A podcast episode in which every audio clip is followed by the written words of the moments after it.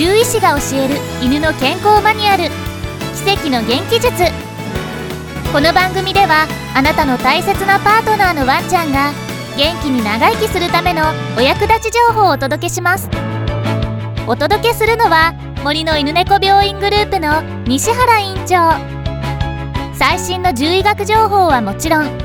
これまで5万頭以上のワンちゃんを治療して培ったプロフェッショナルならではのノウハウをあなたに分かりやすくお伝えします。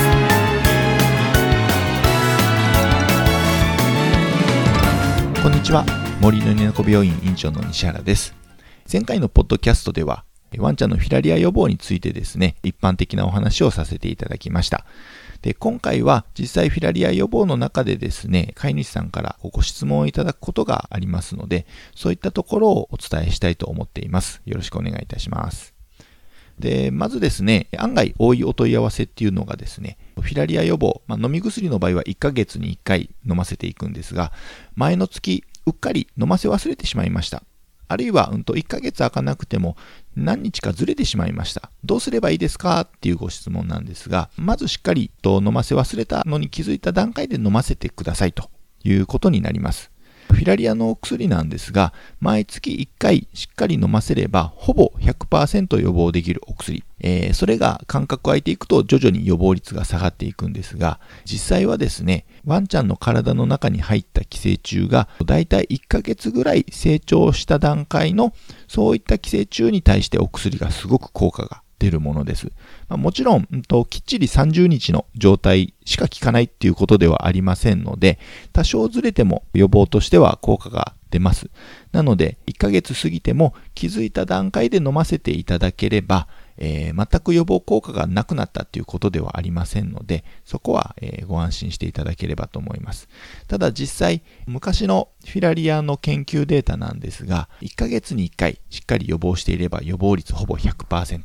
ただそれが2ヶ月に1回になってしまうと88%ぐらいに落ちてしまうんですね。なので、えー、飲ませ忘れた場合、絶対にかかってないですっていうのはなかなか言い切れないんですが、まあまあ、間空いてしまっても飲ませればある程度の予防率はキープできますので、そういった意味では気づいた段階でしっかり飲ませていただきたいなと思います。で、もし飲ませ忘れて、そのタイミングでフィラリア症にかかってしまったかどうかものすごく気になるという方もいらっしゃるかもしれません。まあ、ほとんどの病院さんでは、春、フィラリアの予防薬を飲ませる前に血液検査をすると思うんですが、実際血液でフィラリア症にかかってないよっていうのを確認してから飲ませ始めますよね。っていうのも、万が一フィラリア症にかかった状態でフィラリア予防薬を飲ませてしまうと、結構重い副作用、場合によってはショックで亡くなってしまうとか、そういったリスクがあるので、きちんとかかってないかどうかを確認してやってくださいというふうになります。ただし、この検査がですね、例えば蚊に刺されてフィラリアが体の中に入りました。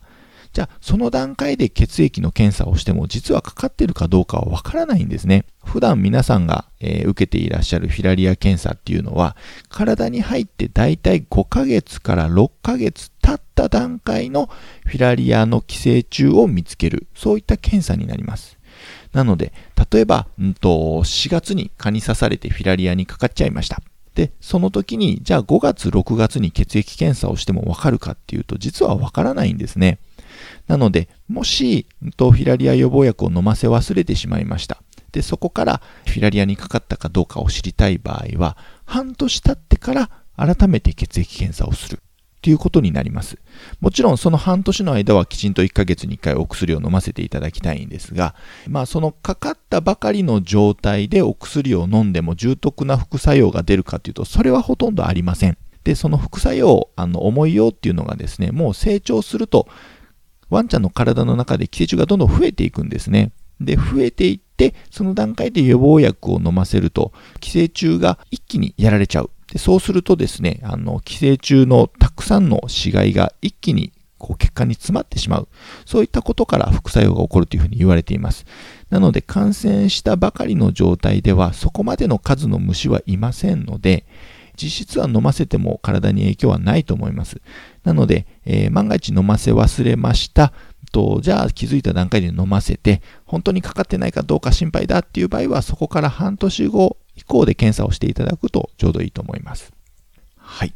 では次の、えー、ご質問なんですが、お薬、フィラリアの予防薬の飲み薬タイプですね、飲ませたらその後吐いてしまったと。じゃあその場合はお薬がしっかり体に入ったかどうかがわからない。でも、もしすでにお薬がしっかり入っている状態でまたもう一回飲ませると、ちょっと薬の量が多くなってしまうんじゃないか。心配ですっていうご質問なんですけれども、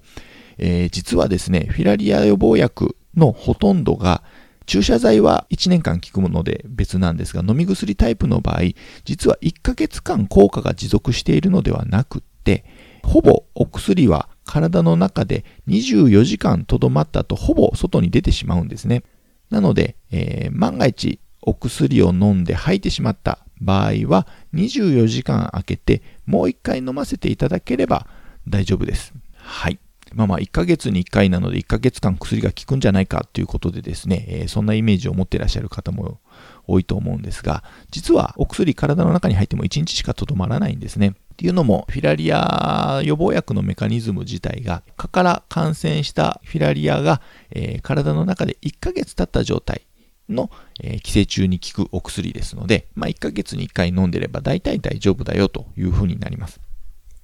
なので、ずっとお薬が体の中に残っているわけではないので、そのあたりは、まあ、安心して1日経った後にもう1回飲ませていただければ大丈夫です。で、あとはですね、えー、このご質問も多いんですけれども、えー、まあ、私の病院のようにフィラリア予防薬と、あと飲みマダニの予防薬を分けている場合は、えー、一緒に飲ましちゃってもいいんですか？とか、あるいはワクチンとか狂犬病を打った日に一緒に飲ませていいんですか？っていう、そういったご質問も多いと思います。で、もちろん今ではフィラリアと飲みマダニ予防薬が一緒になったタイプもありますので、基本的には一緒にやってもそんなに問題はありません。で、ワクチンなんかでも一緒にやっても特にお薬のメカニズム的に合わないよっていうことはほとんどありません。ただし、えー、万が一ですね、お薬を飲ませた後に何かしら体調を崩してしまった場合、そうするとですね、あれこれフィラリア予防のせいなのかなあるいはワクチンのせいなのかなあるいは飲みダニ予防のせいなのかなということでですね、ちょっと原因の特定が難しくなってしまうんですね。なので、えー、まあ一緒に飲ませるよりも一手間あるかもしれないんですが、ちょっと別の日に分けていただいて飲ませていただいた方が、えー、万が一何かあった時の対処がしやすいという意味で、えー、別々に飲ませてくださいというふうにお願いしています。なので、まあもちろん一緒に飲ませちゃったっていうことで何か起こることはほとんどありませんので、そのあたりのご心配はないんですが、まあまあ、あの、体調をしっかり見ていくという意味で、えー、分けていただくといいかなというふうに、えー、普段はお伝えしています。はい。で、次のご質問なんですが、えー、フィラリア予防は、まあ、あの、蚊から移る寄生虫なので、例えば、マンションの高い階、まあ、高層マンションなんかに住んでいらっしゃる方ですと、普段蚊がいることないですし、ワンちゃんもほとんど散歩しないということで、うちはまフィラリア予防必要ないんじゃないかというご相談を受けることがあります。で、ただこれは確かに、あの、高層マンションだと蚊がいないんですが、ただ、高層マンションにずっと住んでて、お散歩もほぼ出ないワンちゃんが、えー、フィラリア症に感染したケースがあるんですね。これは、と僕も詳しいお話を聞いてないので、しっかりした原因はわからないんですが、場合によっては飼い主さんの服に蚊がついて、それが持ち込まれたとか、あるいは、こう、植物なんかを買って、お部屋に入れるときにその植物に蚊がついてたとか、そういったことは可能性としてあると思うんです。で、実際、高層マンションに住んでるワンちゃん、そのエリアには蚊がいないはずなのに、フィラリア症にかかってしまったっていう事実がありますので、えー、原因がわかんないんだったら、できれば予防してもらった方がいいよね、ということで、私は高層マンションに住んでいらっしゃってても、しっかりとフィラリア予防をお願いしたいというふうにお伝えしています。はいで、あとはですね、やっぱり、まあ、フィラリア症自体も怖いんだけれども、今そんなにフィラリア症を見なくなった。まあ実際、フィラリア症にかかる子そんなにいないんだから、やっぱり薬を飲ませる方がなんか怖いですっていうご相談を受けることもあります。で、これに関してはですね、まず、フィラリア症の場合かかってしまったら結構大変。まあ、心臓に寄生する寄生虫ですので、最終的には命を落としてしまったりですとか、場合によってはものすごくひどい血尿、おしっこに血が混じって、それでぶっ倒れてしまうとか、結構最後はあのワンちゃんが苦しい状態になってしまうんですね。で、えー、そこまでいかなくても、フィラリア症にかかった状態で、えー、治療するってなると、それこそ首の血管からですね、金属のこうフィラリアの虫をつまみ出すような器具を入れて、フィラリアをこう釣り出すという治療を行います。で、これ自体もちろん血管の中にそういったものを入れて、えー、取っていく治療になりますので、それなりのリスクにはなりますし、で、あとは、今は行われてはいないんですが、昔は、うんと、体に、ワンちゃんの体にヒ素を入れて、えー、治療してたんですね。もちろんヒ素って強力な毒ですから、そういった毒を入れて治療していくっていうような形でしたし、そういったリスクの高い治療をしなくても、やっぱりいわゆる駆虫薬を飲ませていくこと自体かなりリスクは高い状態ですので、なかなかかかってしまうと本当に大変なんですね。なのでそういった意味では予防薬を飲むリスクの方がはるかに低いっていうふうに思いますので、えー、できれば予防はしていただきたいなと。で、それプラス、とフィラリア予防薬で使っているお薬の量としては、ものすごく少ない。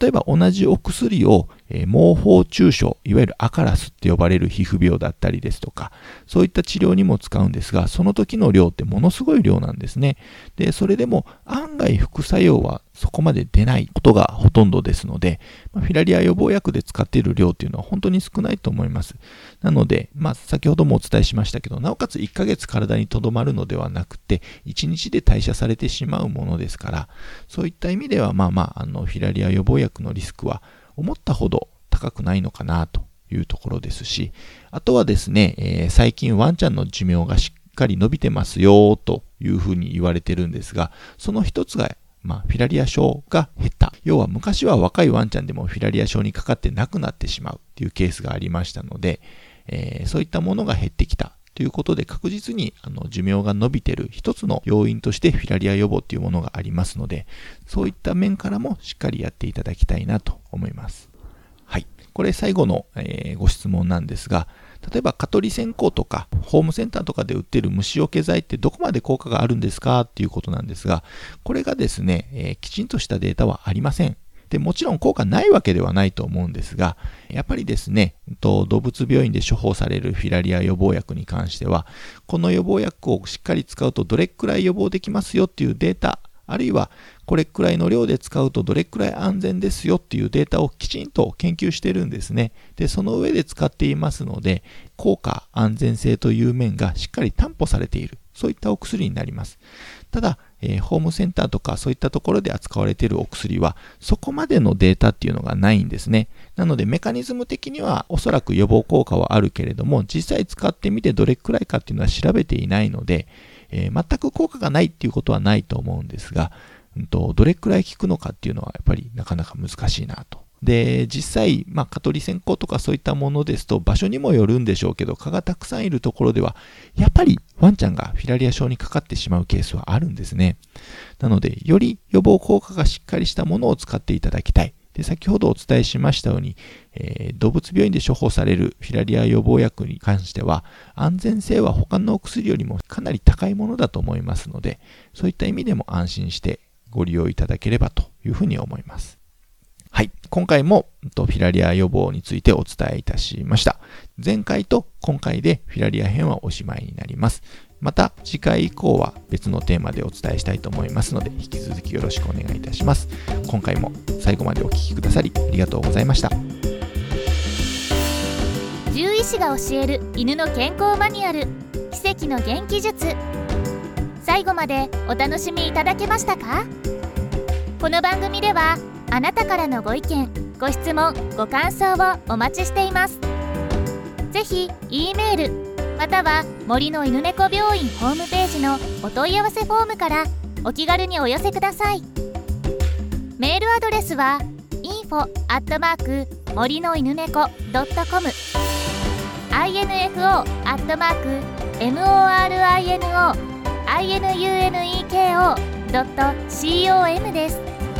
ご質問などは今後の番組でお答えいたします最後までお聴きくださりありがとうございました。